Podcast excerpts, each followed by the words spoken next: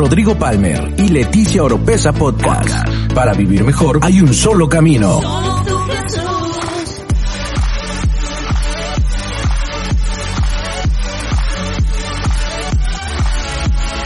Escucha todas las semanas la clave para tener una mejor vida. Una mejor vida. Rodrigo Palmer y Leticia Oropesa Podcast. Muy buenas noches a todos los que están conectados aquí en la señal de NGI Global. Hoy es un día super mega ultra archi requete recontra especial para mí, para mi familia como algunos de los habitantes de nuestra ciudad de Villahermosa, el estado de Tabasco y quizá la gente que ha estado pendiente en las noticias, estamos pasando una situación muy difícil en nuestro estado, literal, le han titulado estado de emergencia. Y eso es por las inundaciones, por las lluvias y el desfogo de las presas. Los ríos están a punto de pues perder su cauce y desbordarse y afectar muchas colonias. Hay muchísimas que ya han sido afectadas y estamos orando y creyendo a Dios por un milagro para que la ciudad completa no sea afectada como en el 2007. Y menciono esto porque por esa razón, el viernes pasado terminamos el servicio de jóvenes y literal comenzamos a desmontar todo en el auditorio y en oficinas. Lo subimos a los últimos pisos del edificio de oficinas y prácticamente por precaución, por sabiduría, eh, mi papá el apóstol dijo, el sabio ve el peligro y huye. Y pues estamos en ese estado de emergencia y por esa razón tuvimos que salir del auditorio. Eso nos llevó a que teníamos que ver dónde transmitir nuestros servicios y yo siempre he dicho a mi esposa, a mis hijos, que nuestra casa es una casa que le va a servir a Dios y para mí es un gran privilegio poder transmitir desde aquí. Es una honra, estoy muy conmovido y agradecido con el Señor por esta oportunidad. Pero no tienen una idea lo chistoso que es hacerlo desde acá, porque a lo mejor ahorita en la transmisión han visto pues eh, el Pepe, la pastora Leti que ha estado en alabanza, la ministra Edith que ha estado en los anuncios, el pastor Toño ayudándonos a compartir el mensaje de Jesucristo al corazón de las personas y ministrar las ofrendas. Y aquí estoy yo con el privilegio de enseñar la palabra, pero detrás de cámaras hay un ejército de gente que le está sirviendo a Dios. Yo quiero que todo el mundo se dé un aplauso al equipo de producción que la están rompiendo, no tienen una idea, vinieron horas desde la tarde y aquí parece una nave de Matrix, se tiene que caminar de puntitas, hay cables por todos lados, hay como 20 mil focos. Y de verdad, muchachos, gracias, gracias por hacer esto posible para que la palabra pueda llegar a miles de personas. Y yo creo que estamos en un tiempo en el cual estamos saliendo de tabernáculos, de una de las fiestas del Señor, las cuales nosotros pues hemos entendido y aprendido que las celebramos y venimos al Señor con una ofrenda especial, ¿verdad? Pero hoy en esta salida de, del tabernáculos, de esta fiesta, quiero cerrar una serie que comencé hace unas semanas en la iglesia acerca de las relaciones. Le titulé El partido de las relaciones. Y aunque parezca que puede que estés fuera de contexto de toda esta actividad que está sucediendo, que por cierto el domingo iniciamos una serie que creo que va a bendecir muchísimo nuestras vidas, tiene también mucha relevancia, porque me he dado cuenta que en momentos críticos como estos de pandemia, en nuestro caso ahorita pandemia, más inundaciones, qué importante es poder tener nuestras relaciones correctas. Y yo creo que específicamente este mensaje es un mensaje que va a traer dirección, va a traer esperanza y también nos va a ayudar a arreglar ciertos detalles que tenemos en nuestra relación. Y con la ayuda del Señor, desde que comenzamos esta serie, yo le pedí al Señor que me ayudara que esto fuera para solteros y para casados Creo que el porcentaje se tira más a los casados, pero los solteros pueden aprender muchísimo de todo esto. Y hoy quiero cerrarla y le he titulado a esta enseñanza, arregla tus fundamentos. Una vez más, arregla tus fundamentos. Y para eso creo que vayamos al libro de Oseas capítulo 4, verso 6. Se lo voy a leer de la nueva versión internacional. Dice así, Pues por falta de conocimiento, mi pueblo ha sido destruido. Puesto que rechazaste el conocimiento, yo también te rechazo como mi sacerdote. Ya que te olvidaste de la ley de tu Dios, yo también me olvidaré de tus hijos.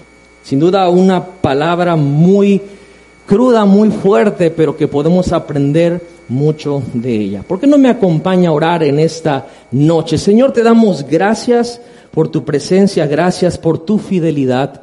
Gracias, Señor, porque personalmente hoy desde mi casa, mi hogar, podemos transmitir a muchas personas. Literal, hoy la iglesia está en casa.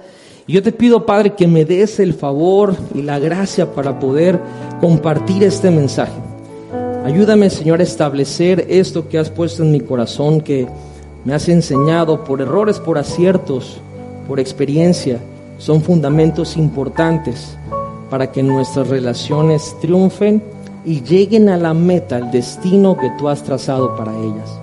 Bendigo la vida de tu pueblo, bendigo la vida de cada persona que hoy está escuchando o que a la posteridad va a escuchar.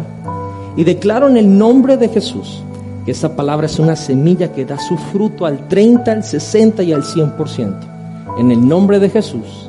Amén. Y bueno, quiero comenzar hablando, y por favor a todos aquellos que son fans de algún otro equipo, quiero decirles que yo ya no veo el fútbol, ya no, este, no porque sea malo, sino simplemente ya no me interesa mucho, pero antes era adicto literal a este deporte, pero quiero contarles una anécdota, ¿ok? Y yo no quiero que esta anécdota se convierta en un muro para otras personas que están escuchando, pues por ya saben, en el fútbol hay gente que tiene equipos y cuando le vas a otro equipo hay una rivalidad. Yo no le voy a ningún equipo, ya como lo dije en la primera vez de esa serie. Si hay un equipo que me gusta o los equipos que me gustan se llaman el Ajax y el Arsenal. Me gusta por la filosofía que tienen de darle oportunidad a jugadores jóvenes. Pero aquí viene esta historia. Hace muchos años, y sí, ya hace muchos años, yo estaba, tenía, dice mi papá me decía esto, tienes un balón en la cabeza. Eso es lo que yo tenía en el cerebro, una pelota de fútbol. Entonces, eh, vinieron acá al estado de Tabasco algunos equipos para hacer scouting, o sea, buscar talentos jóvenes, pues para poder llevar a las fuerzas básicas de su equipo y desarrollarlos para que se volvieran jugadores profesionales. Entonces vino un equipo en especial, un equipo aquí en México, es amado o es odiado, es el América. Por favor, no lo tome personal, ¿verdad? Pero vino el América a hacer con el scouting y yo fui a escondidas de mis papás. Tengo que dejar eso bien en claro, ¿verdad? Entonces, entre que hacen ciertos partiditos y ciertas cosas, quedé en la preselección para ver un, un test, una prueba para poder ser firmado por ellos para entrar a fuerzas básicas y desarrollarse. El chiste es que yo entré y yo pensé que iban a ser partidos para ver quién jugaba mejor y así poder entrar en esa preselección. Y bueno, cuando nos citaron fuimos, no fui a la escuela, pero no le digan a mi mamá, me fui allá la cosa esa. Y cuando comenzamos, yo pensé que iban a decir ustedes de este lado, ustedes de este lado, partido y el que gane se queda. Eso es lo que yo pensaba. Pero comenzamos hacerlo, bueno, se le llama drills o se le llama eh, ciertas calixtecnias, como le dicen acá, y empezamos a hacer que sprints, y empezamos a hacer que toque de balón a primera, y empezamos a ver vueltas al campo, y la verdad, sinceramente, yo me frustré porque dije, aquí está la acción. Y uno de los entrenadores me quedaba viendo así como que medio feo, medio gacho, ¿no? Y llegó el punto que mi, mi actitud fue tan notoria que se me acerca y me dice, ¿por qué tienes esa actitud tan fea? Y yo le dije, la verdad es que yo quiero que empiece el partido. Y bueno, él me dijo, sí se va a hacer un partido, pero estamos viendo todos estos ejercicios básicos, estos fundamentos, ¿quién les los tienen bien sólidos? Dije, eso no sirve de nada, ¿verdad? Bueno, empieza el partido y cuando empieza el partido salen otros muchachos que no habían estado ahí y contra ellos íbamos a hacer el partido. Y oh, sorpresa, nos dieron una goliza. Y, y de verdad yo pensé que jugaba bien y todas las, pelotas que perdía, todos los pases equivocados, todo ese tipo de situaciones, sinceramente eran un problema de fundamentos.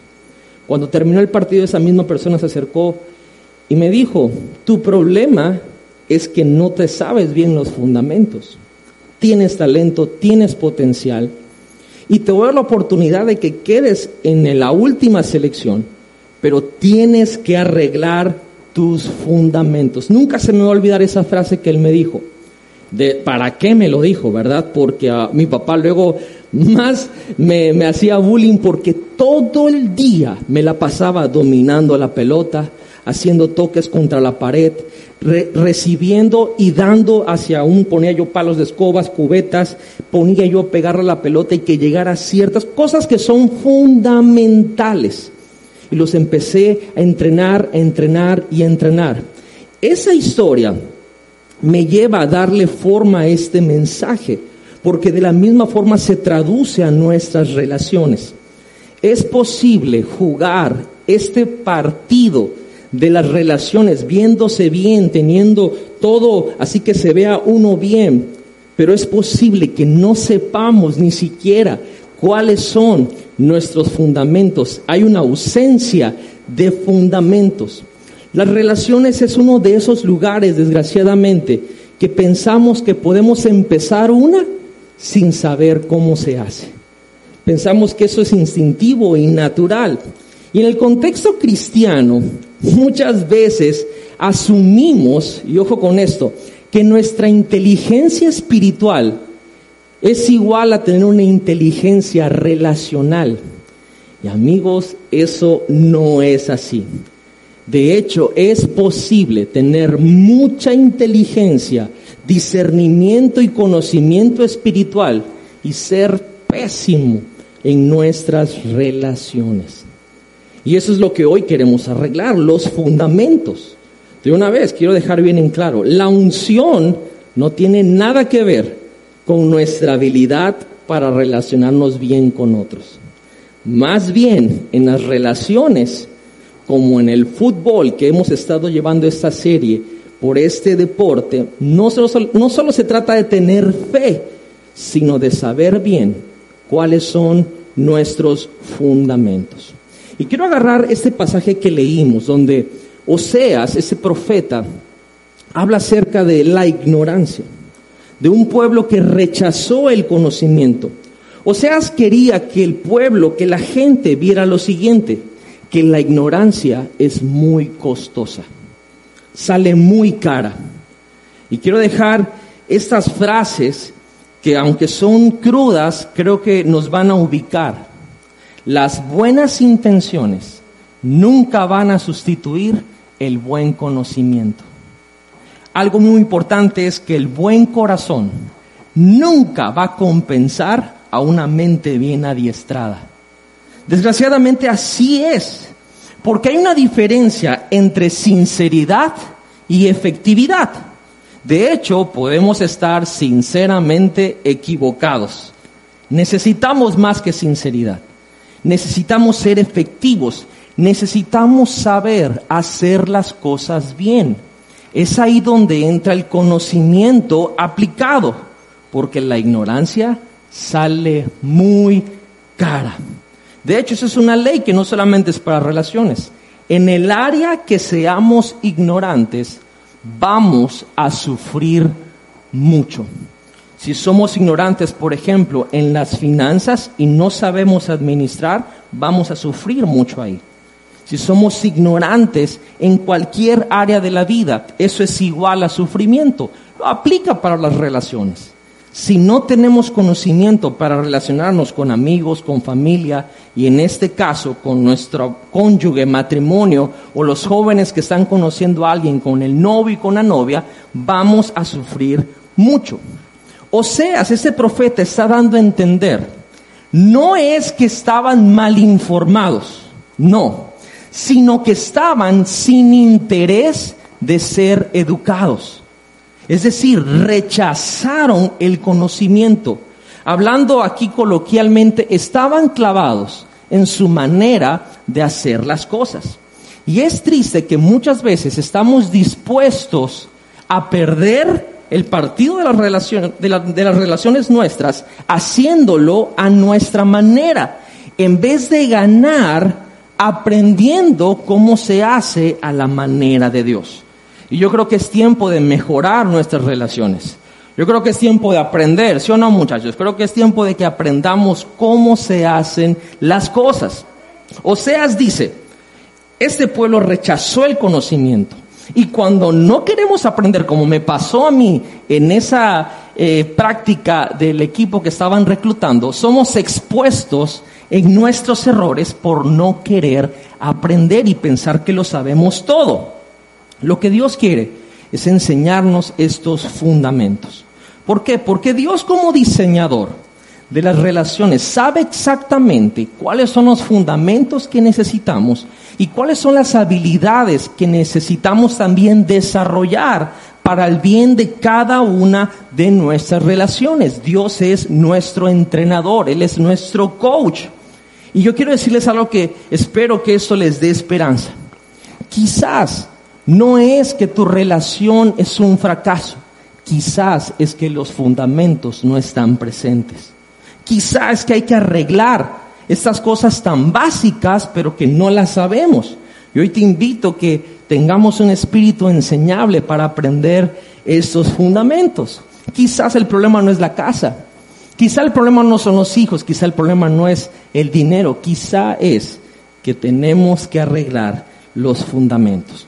Y quiero compartirles cuatro fundamentos que considero que por aciertos errores experiencia y aprendizaje son muy importantes y no están en orden de importancia, valga la redundancia, sino más bien son fundamentos que creo que se complementan el uno con el otro. Y el primer fundamento que quiero comunicarles a ustedes, y acuérdense, lo vamos a utilizar todo en base al, al fútbol para añadirle un poquito más de dinámica a la enseñanza, es lo siguiente escoge el compañero o la compañera de equipo correcto. Escoge el compañero o la compañera de equipo correcto. Yo sé que los casados me van a decir, pastor, demasiado tarde. No, no, aguántenme tantito, denme un tiempecito de desarrollar esto. Yo no sé por qué pensamos que en las relaciones sentimentales no es importante escoger con quién si lo hacemos todo el tiempo. Nosotros escogemos nuestro doctor, nosotros escogemos nuestros abogados, nosotros escogemos en dónde vamos a estudiar, nosotros escogemos prácticamente todo. ¿Por qué no sería importante escoger con quién vamos a hacer la vida? Lo que escogemos importa mucho. Ahora, por ejemplo, los equipos de fútbol, cuando llega un entrenador nuevo, hay unos que piden refuerzos y hay otros que le dicen a ciertos jugadores, ya no voy a contar contigo. Ahora, últimamente, en este tiempo hubo un caso muy fuerte con Messi, ¿verdad? Que ya sabrán ustedes en las noticias. Pero en la charanga, en las retas, en los pica picas, como le dicen en Centroamérica, es importante ese momento de que, bueno, reta, reta, sí, y se junta la bolita, ¿verdad? Y hay dos capitanes. El capitán empieza a coger, tú, y tú, y, tú, y por lo general siempre dejan a lo último en la que la gente piensa que no sabe jugar, ¿verdad? O que piensan que es el peor jugador. Es importante escoger porque ahí se determina si hay más posibilidades para ganar. Ahora quiero profundizar en esto. De hecho, este primer punto voy a tomarme mi tiempo. Dios le dijo al ser humano que podía comer, voy a irme desde el Génesis, que podía comer cualquier fruto del huerto del Edén, excepto de un árbol. Y esto, por más sencillo que parezca, nos revela algo súper poderoso e importante para la existencia del ser humano. Y es que Dios nos dio el poder y la facultad de usar nuestra voluntad. Sencillamente, tú y yo, amigo, somos los que decidimos. Si Dios tuviera que hacer todas las decisiones por nosotros, entonces no me hubiera dado el poder de usar mi voluntad y de decidir con quién voy a compartir mi vida. Él quiere que aprendamos a discernir y que aprendamos a decidir. Eso es importantísimo. Y voy a hacer un paréntesis porque quiero hablar de la relación más importante que es entre Dios y nosotros. Dios ama al hombre, a la humanidad, al hombre y a la mujer. Y hay gente que se hace esta pregunta, si Dios ama tanto a la humanidad, ¿por qué permite que sucedan cosas tan malas? ¿Por qué no Dios interrumpe y hace algo para que no exista la maldad? ¿Por qué Dios no hace nada? Y quiero decirles amigos, que no es que Dios no esté haciendo nada, no es que a Dios no le importa al hombre, exactamente el hecho que Dios no se meta en nuestras decisiones es exactamente la razón principal de su amor. Vemos que Dios nos ama porque nos deja decidir, porque deja que nosotros usemos nuestra voluntad. El amor de Dios se revela en que nos deja elegir todo lo que vamos hacer. Y hoy como cristianos pensamos que Dios inclusive decide por nosotros. Dios no decide por nosotros. Nosotros tenemos este poder que se llama libre albedrío, el uso de nuestra voluntad, nuestra decisión, porque Dios no controla nuestras decisiones, no manipula nuestras decisiones. Eso es amor. Esa es la muestra más grande de su amor. Es tanto su amor que cuando decidimos mal, Él ya está listo con un plan de rescate para llevar esa mala decisión a un final feliz. Las cosas que nos pasan, todas, Él las usa para bien. Y tenía que dejar esto bien en claro, porque es importante que entendamos que Dios no decide con quién te vas a casar. Dios no decidió con quién estás al lado ahorita los que estamos casados nosotros lo decidimos. Existe tal cosa como la ley de la primera mención. Déjeme explicar eso tantito. Cuando Dios crea a Eva, sabemos la historia, la saca del costado, y la trae a Adán, no fue Dios que le dijo a Adán, Adán, ella es tu compañera, tu esposa, no sé qué cosa, no sé qué cuándo. No, Dios no hizo eso. Fue Adán quien la vio y Abraham, perdón, Adán dijo, esta es carne de mi carne, huesos de mis huesos, y le puso un nombre horrible, va a ser llamada varona, se escucha mejor mucho mujer, ¿verdad? Pero Dios la hizo, pero Adán la escogió. Adán la vio y la escogió. Somos nosotros los que escogemos con quién vamos a pasar el resto de nuestras vidas. Dios lo hace, es más, lo puedes decir de esta manera.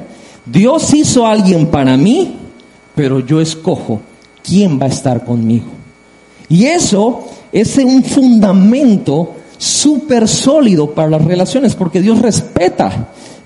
¿Cómo, ¿Cómo, puedo explicar esto? El Dios del universo, omnipotente, respeta nuestras decisiones y nuestros pactos. En el libro de Josué, capítulo 9, hay una historia de Josué con los Gabaonitas, un pueblo que se disfrazó para que no los mataran, y Josué hizo un pacto con ellos. Y pero Dios le había dado la orden que matara a toda la gente de esa tierra, pero ellos fueron astutos.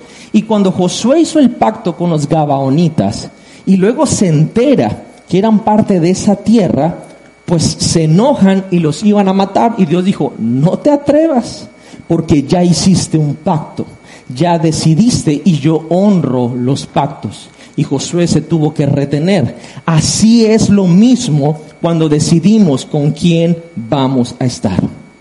Y quiero tocar un, nervio, quiero tocar un punto muy importante el día de hoy.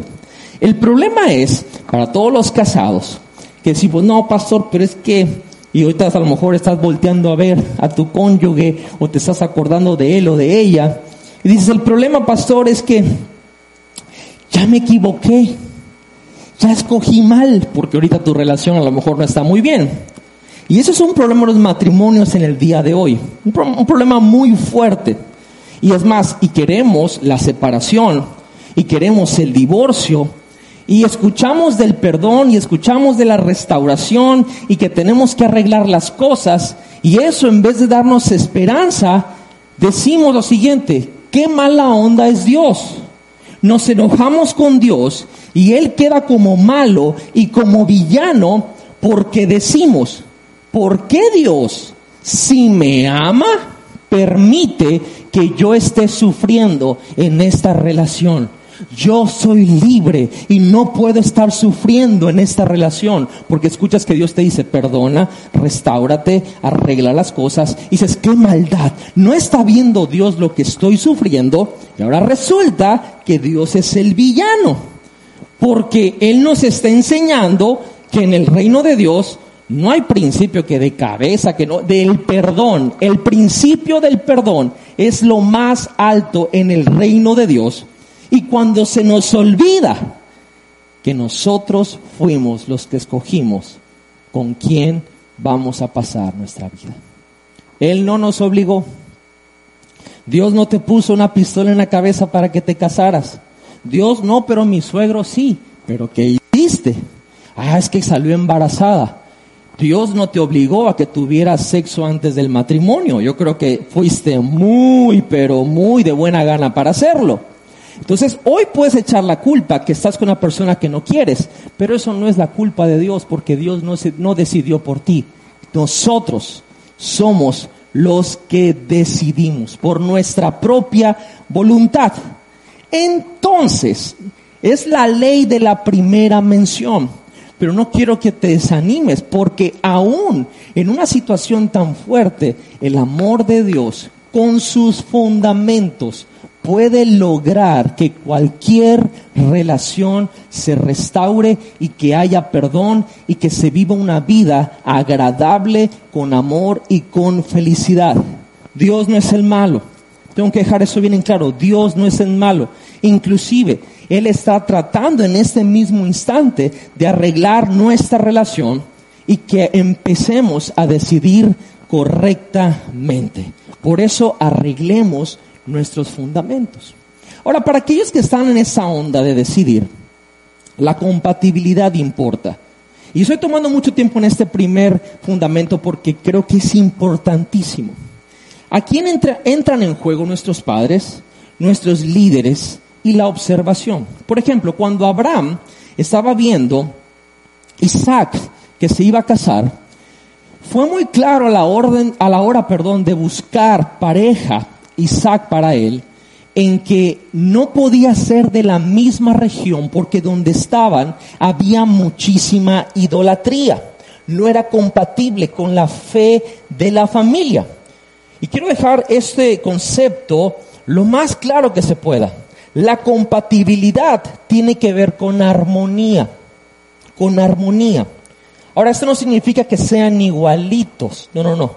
Significa que tengan la misma fe, que tengan los mismos valores y la misma mentalidad.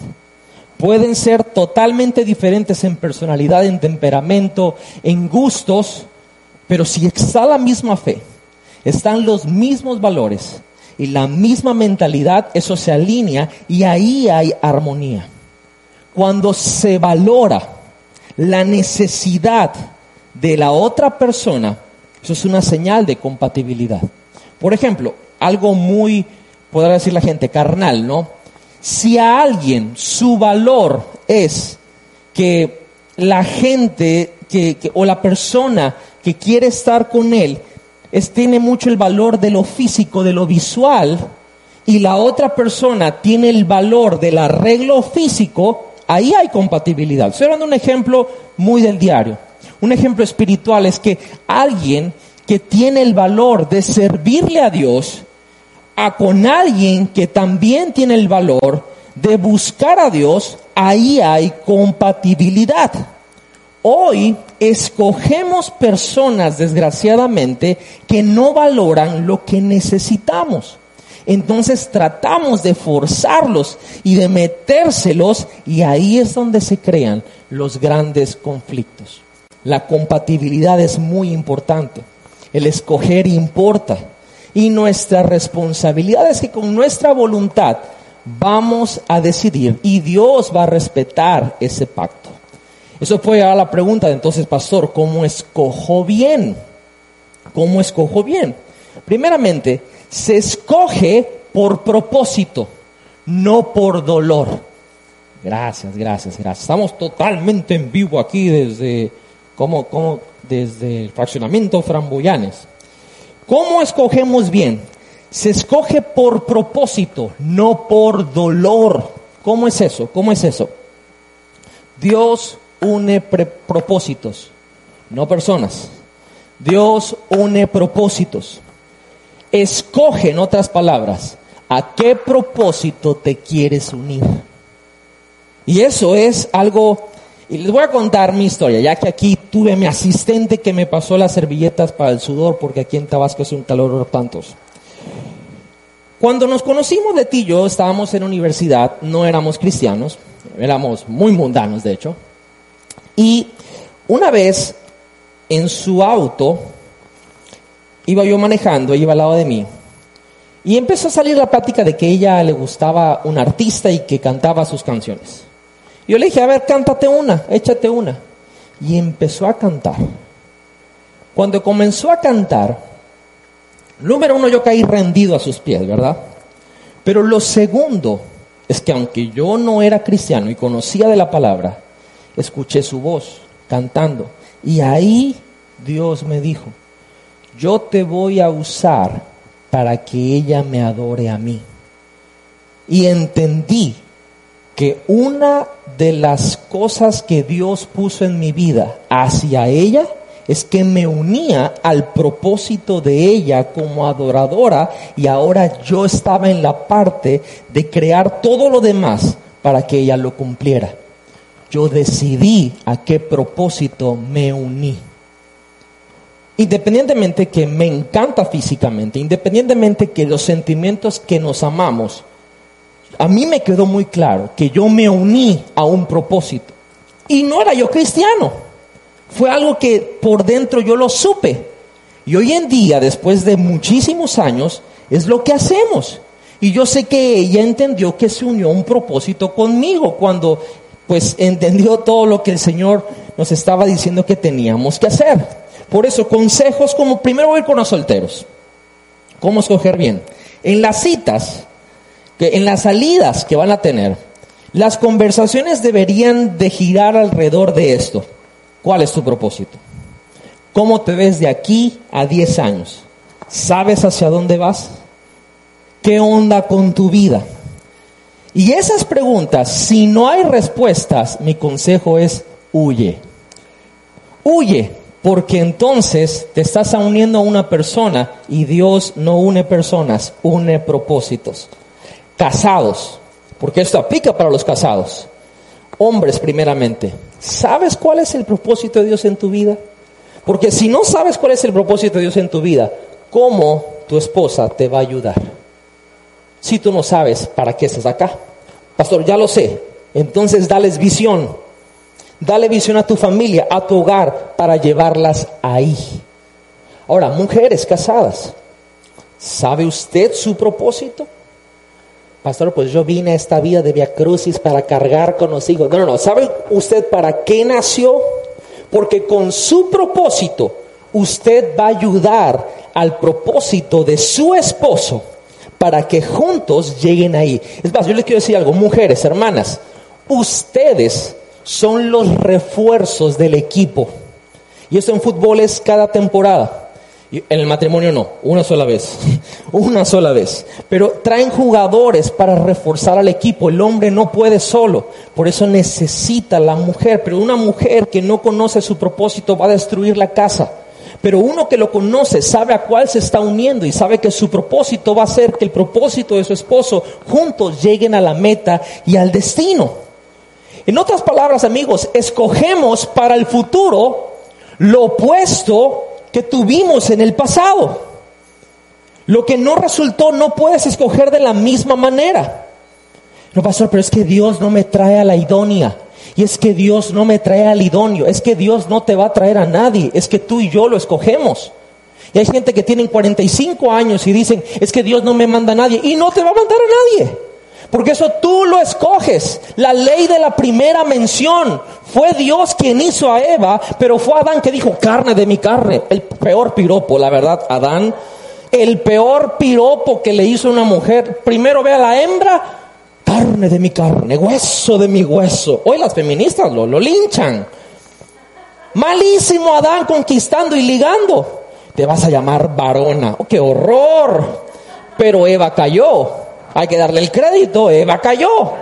Yo creo que por ese piropo luego comió la manzana. Yo estoy en esas. Pero hoy escogemos mal. Somos nosotros que tenemos ese poder de la voluntad para decidir con quién. Y el problema es que lo más seguro es que cuando escogemos lo opuesto que teníamos en el pasado, luego mucha gente empieza a decir, ay, la verdad que es que sí me trata bien, pero no sé, como que está aburrida la cosa. Porque ahora ya no te maltrata, porque ahora ya no hay pleitos, porque ahora ya no es tóxico, ya no es tóxica. Y como estás acostumbrado, estamos acostumbrados a nuestra disfunción, luego dejamos eso para regresar a lo que teníamos por familiar y conocido. Y ya sabes lo que te espera. Pero como tenemos miedo a lo desconocido, nos metemos en graves problemas. No escojas por dolor, escoge por propósito. Hay veces que cuando escoges por dolor, no sabes si lo que estás viviendo te gusta o no te gusta, porque la cosa está calmada, porque la cosa es esto, porque la cosa es el otro, y tú estabas acostumbrado a ciertas cosas y ahora no las tienes, pero esas cosas es lo que causaba tus problemas. Y como ya no están, sientes que la relación como que ya no tiene vida, cuando ahora está pura. Y hay que aprender a renovar nuestra mente. Por eso es tan importante, primero estar bien, como solteros entre Dios y nosotros, y como casados aún más importante, que el Dios y yo esté bien, bien, bien. Escoge bien, escoge con propósito. Y tenía planeado tardar tanto en este primer fundamento, déjenme decirles. Creo que esto es, vaya la redundancia, un fundamento. Es, eso es fundamental, es algo elemental. Saber escoger nuestro compañero o nuestra compañera de equipo. El segundo fundamento que quiero compartirte es, acuérdense que lo estamos viendo con esta dinámica del fútbol, da pases, da pases. Los hombres sabemos esto cuando estamos viendo un partido, ¿verdad? Dale pase, dale pase, bruto. Y insultamos desde la tele, ¿verdad? Las mujeres no entienden eso. Pero los hombres sí entendemos. ¿Por qué insultamos al jugador que no dio pase, verdad? Eso es algo entre hombres. Pero qué coraje da cuando hay jugadores que no dan pases en las charangas que hacemos. Da coraje, yo conozco a varios, no voy a mencionar, pero tengo unos discípulos que son individualistas y nunca dan pase. Y yo digo, bueno, si no das pase, por lo menos mete gol, pero ni eso. Malísimos. Ahora, cuando digo da pases, ¿a qué me estoy refiriendo? El balón, de hecho, yo iba a tener un balón aquí, pero este, no llegó la persona que iba a traer el balón, así que no. Pero imagínense, el balón representa visión y responsabilidad. Pero para pasar el balón se necesita confianza. Eso es un punto muy importante. Se trata de confianza. Si no pasamos el balón, si no damos pases, una de dos, o no confiamos o somos egoístas. Solamente son esas dos opciones. Y todo en la relación se va a mover a la velocidad de la confianza. Entonces, tenemos que saber tres aspectos. ¿A quién le vamos a dar paz? Tenemos que saber qué es lo que vamos a pasar. Importantísimo. ¿Y cuándo lo vamos a pasar? esto es de así de barras, barras. Pero quiero darle unos ejemplos de esto. Hay gente que cuando hablamos con ellos y vienen pastores y vienen quejando, ¿va? Por la situación que están pasando en su relación. Y dicen, pastor, es que yo le he dado esto y no lo aprovecha. Y son cosas como estas, hablándolo en la enseñanza. Si te estoy dando un pase, cada vez que te lo doy, pierdes el balón. Si te doy un pase para que produzcas, que me costó trabajo este capital, te lo doy para que produzcas y lo pierdes. Mujeres dicen, le di pase para que me ayude en la casa en esta cuarentena y no movió ni un dedo. Te doy pase para que me ayudes a pagar ciertas cuentas porque no me da a mí solo y no haces nada para ayudarme. Peor, te doy pase para que le sirvamos a Dios juntos y no te interesa. Esa es la que más duele a aquellos que amamos al Señor. Damos pase y se pierden. Y decimos, no le vuelvo a dar pase. Prefiero perderla yo a volver a dar un pase a alguien que todas las pierde. ¿Saben? Primero, tenemos que aprender y tenemos que saber qué es lo que vamos a pasar. Tenemos que saber, y todos aquellos que dije estos ejemplos, amén, pastor, amén, wow, Dios me está hablando, pero me aguántame, tiempo fuera. Tenemos que saber qué vamos a pasar, a quién se lo vamos a pasar y cuándo lo vamos a pasar, porque existe tal cosa como los malos pases también. Porque nosotros pensamos que la dimos increíble, pero la dimos malísima y por eso la otra persona falló. Hay jugadores que son mejores siendo delanteros. Y hay delanteros que son mejores siendo extremos. Hay jugadores que son mejores en la media cancha. Y hay jugadores que en la media cancha son mejores haciendo como del cuarto defensa o el medio de contención. Hay otros que son mejores siendo el medio creativo. Hay jugadores que son mejores en la defensa, pero en la misma defensa hay jugadores que son mejores laterales que centrales. Hay jugadores que son mejores haciéndola de portero. Tenemos que saber cuál es la mejor posición de nuestro cónyuge para poder darle el pase en la mejor posición que él puede desempeñar o ella puede desempeñar y así sacar todo el potencial de esa persona. Por ejemplo, yo siempre digo esto a mi esposa porque siempre, y me la hizo ayer o ayer, no me acuerdo, pero mi, mi esposa tiene una fijación con decirme, mi amor, aquí te dejo un billete de dinero que, este, que ahí te lo dejo, es tuyo. Yo estoy dormido, dormido, pero dormido. Entonces luego me dice, oye, mi amor, te dejé el dinero. ¿Qué dinero? Te lo di. ¿Cuándo? Cuando estabas dormido. Obviamente yo no sé ni dónde está, porque dormido no sé. A veces damos cosas, pero no nos estamos dando cuenta que está en una mala posición y por eso se pierde. Y se me ha perdido muchísimas cosas así. Y hay jugadores que desgraciadamente se quejan porque la otra persona no acaba la jugada, pero fueron ellos los que dieron mal pase. Por ejemplo, yo a mi esposa le digo, mi amor, necesito que me ayudes acá en el servicio en la iglesia, pero se lo digo como 15 minutos antes. Y yo sé que para que ella se desempeñe de la mejor manera necesita más tiempo. Eso fue un mal pase tenemos que aprender el fundamento de aprender a dar buenos pases. Tercero, practicar la comunicación. Estoy cerrando con esto porque creo que es importantísimo esos fundamentos. Tenemos que arreglar los fundamentos. Y la comunicación podríamos dar una serie solamente de la comunicación. Pero hablándolo en esto que estamos diciendo del fútbol, en la cancha los, hermanos, y ya igual hay muchas chicas que juegan el fútbol, sabemos que tenemos que comunicarnos. Si no nos comunicamos, vamos a perder. Ha habido jugadas donde no se ponen de acuerdo, saltan los dos y el balón se pasa y queda solo el delantero contra el portero. Tenemos que comunicarnos, aunque estemos enojados, tenemos que hablar, porque hay un destino al que hay que llegar. El mismo Jesús dice que Él le habla a sus ovejas. Si Jesús no le hablara a sus ovejas, las ovejas no lo reconocerían y no pudieran seguirlo, no lo podrían encontrar. Tenemos que ser muy intencionales en nuestra comunicación. Y eso es decidir practicarla en las cosas chiquitas, en las cosas que quizá no tienen mucha importancia, para que cuando vengan las cosas súper importantes ya estemos adiestrados a hablarnos.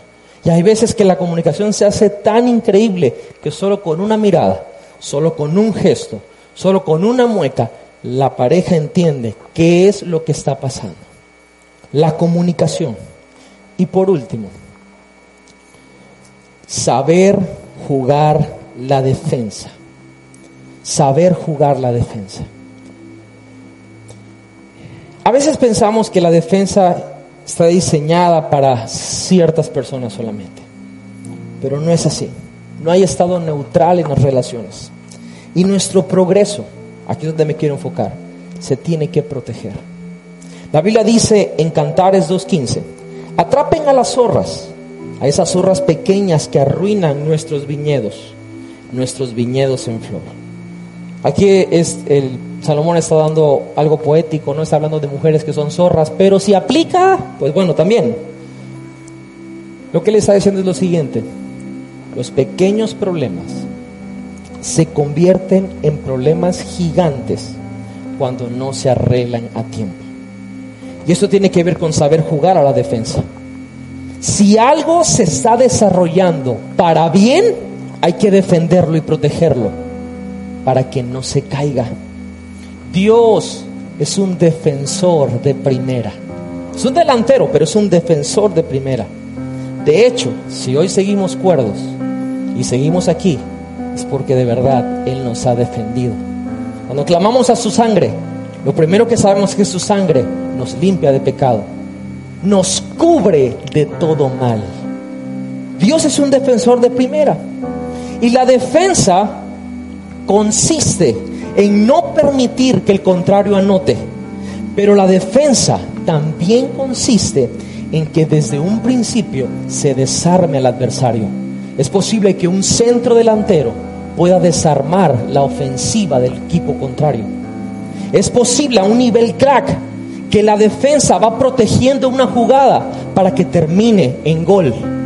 ¿Cómo es eso en la práctica? En las relaciones hay que aprender a jugar la defensa. Para que cuando venga un pensamiento, una idea incorrecta, está llegando a la mente, la mente de nuestro cónyuge, inmediatamente se para en seco. Decimos, mi amor, eso no es así. No, lo estás viendo de una posición que no es. Te quiero explicar. Las cosas no son así y se para. Eso es jugar a la defensa. La defensa desarma algo que estamos viendo que va a ocasionar un problema e interrumpimos antes de que eso ocurra una bomba nuclear. Eso es jugar a la defensa. Y la defensa acompaña a la ofensiva. Cuando la otra persona está haciendo algo que tiene que ver con su llamado, con su propósito en la vida, con los hijos, uno va protegiendo, uno va defendiendo para poder llegar a la meta. Hay que aprender, y eso es un fundamento. Antes de meter goles, tenemos que aprender a jugar la defensa. ¿Qué nos hace pensar? Si algo cae mal en una charanga, en un partido, es que alguien no baje a defender. Uf, ¿cómo cae mal? Allá se quedan arriba y tiene que gritar el equipo, baja, brother, baja. Hágala, espero, yo meto gol. No mete ni un gol, pero tampoco defiende. Tenemos que aprender a defender, a defender. Y correctamente, no al jugador. Acuérdense, las faltas no son al jugador, con un juego limpio. Todo lo que se ha ganado en la relación se tiene que mantener. Hemos trabajado por años para llegar a ciertos lugares, vamos a defender lo nuestro. Y si me regalan tres minutos más, quiero terminar con un último punto. Creo que podría decir que es el más importante de todos. Ya vimos escoger nuestros compañeros. Ya vimos de aprender a comunicarnos. Ya vimos de aprender a defender. Esos tres fundamentos. Pero hay uno muy importante que con eso se gana, y es aprender a patear el balón. Y aquí estoy hablando de la oración, porque la oración es la asistencia divina en todos los aspectos del juego. Amigos, no me van a dejar mentir, pero la vida cambia. La vida cambia a las personas. La persona que conocimos hace 15, 20 años es la misma persona hoy. Y solamente Dios es el que nos puede ayudar, nos puede dar dirección para poder conocer a esa persona que constantemente la vida la va cambiando. Y la oración es el equivalente a aprender a patear la pelota, porque en nuestra relación es lo que últimamente nos va a ayudar a jugar el juego de las relaciones para ganar. No podemos hacer esto del matrimonio, del noviazgo, de los amigos sin Dios. no se puede. Por lo menos no vamos a ganar. Va a ser una cosa frustrante. Necesitamos a Dios de nuestro lado. ¿Cómo está la oración conforme a nuestra relación? ¿Qué es lo que oramos? Señor, cámbialo, mátalo. Que hay un accidente. ¿Cómo no le da COVID, Señor? Que se inunde, que se vaya. ¿Por qué no oramos, Señor? Cámbiame a mí. Enséñame qué tengo que arreglar yo. ¿Cómo está la oración? ¿Será que hablamos con Dios con la visión de que Él nos da dirección en esa área?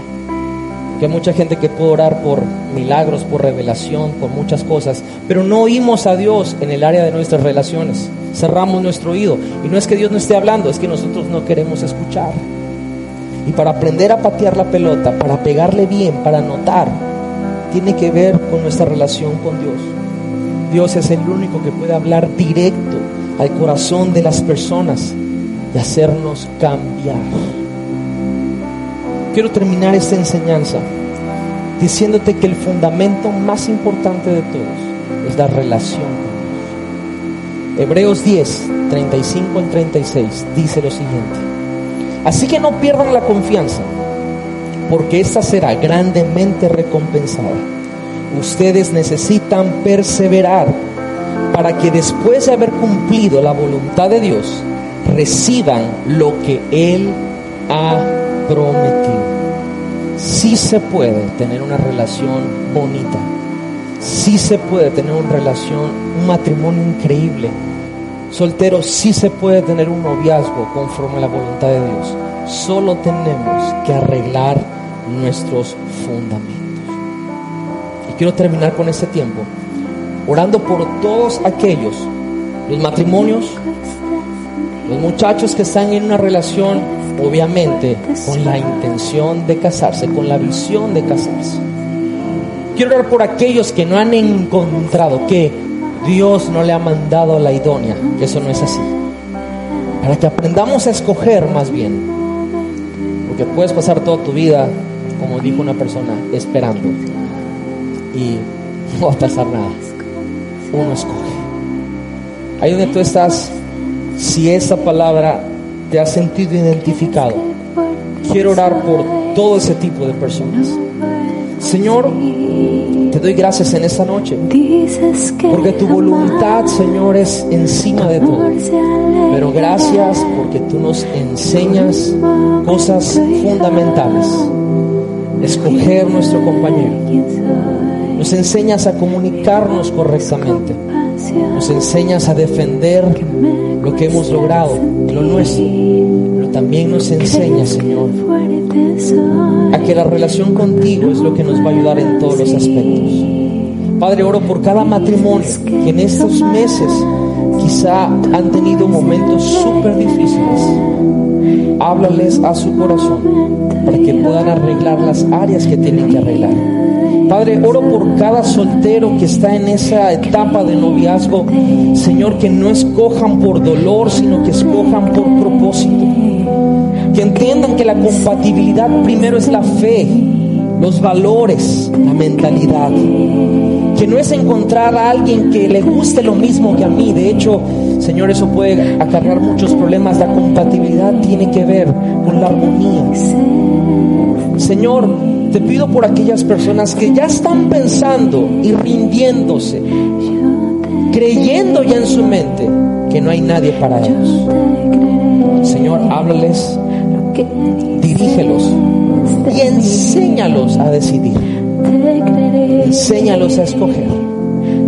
Padre, yo declaro que en nuestras relaciones tu Espíritu Santo siempre está presente, redarguyéndonos, llevándonos al arrepentimiento, al perdón, a la restauración.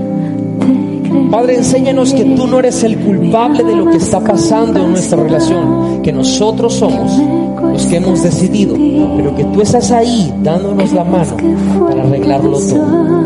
Hoy declaro, Señor, que tu Espíritu Santo derrama una unción de restauración y de sanidad a cada pareja y a cada matrimonio, cada joven, a cada noviazgo, a cada soltero que todavía no ha encontrado, que todavía no ha decidido correctamente. Los bendigo y bendigo sus relaciones.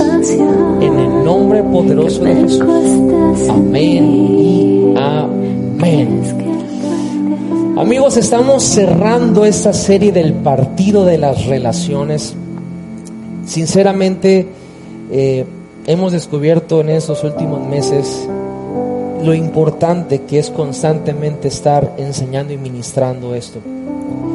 Yo personalmente eh, con mi esposa no sé qué sería, y lo hemos platicado y yo, ella me dice no sé qué sería de mí, yo también digo no sé qué sería de mí, y hay muchos besos, muchos abrazos y cosas que no les puedo contar, pero es ahí donde decimos, gloria a Dios, que hay una persona que ama a Dios más que a mí, que sabe cuál es su propósito y que mutuamente nos estamos ayudando el uno al otro. Lejos, muy lejos estamos de tener el matrimonio perfecto. Sin embargo, qué importante es ir aprendiendo. No lo sabemos todo, nadie lo sabe todo. Pero ser enseñables en la palabra, algo tan importante después de Dios, que es esto, creo que es una responsabilidad. Creo que Dios está ahí para restaurar las vidas. El divorcio no es una salida.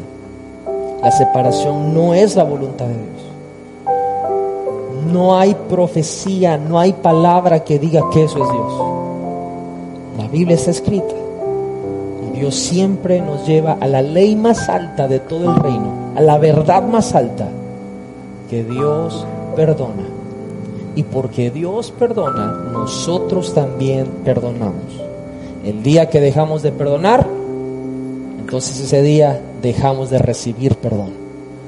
El momento que perdonamos, todas nuestras faltas también son perdonadas. Eso es lo más alto, amigos, que no se nos olvide. Por eso, arreglemos nuestros fundamentos. El día de mañana vamos a estar a las 8 de la noche en el servicio de JDR Zona Cero. Va a estar increíble, padricísimo. Tenemos muchísimas sorpresas para los muchachos. Y ese domingo vamos a iniciar una serie referente a todo lo que está pasando, sobre todo en el estado de Tabasco, en la ciudad de Villahermosa y en todo el mundo también.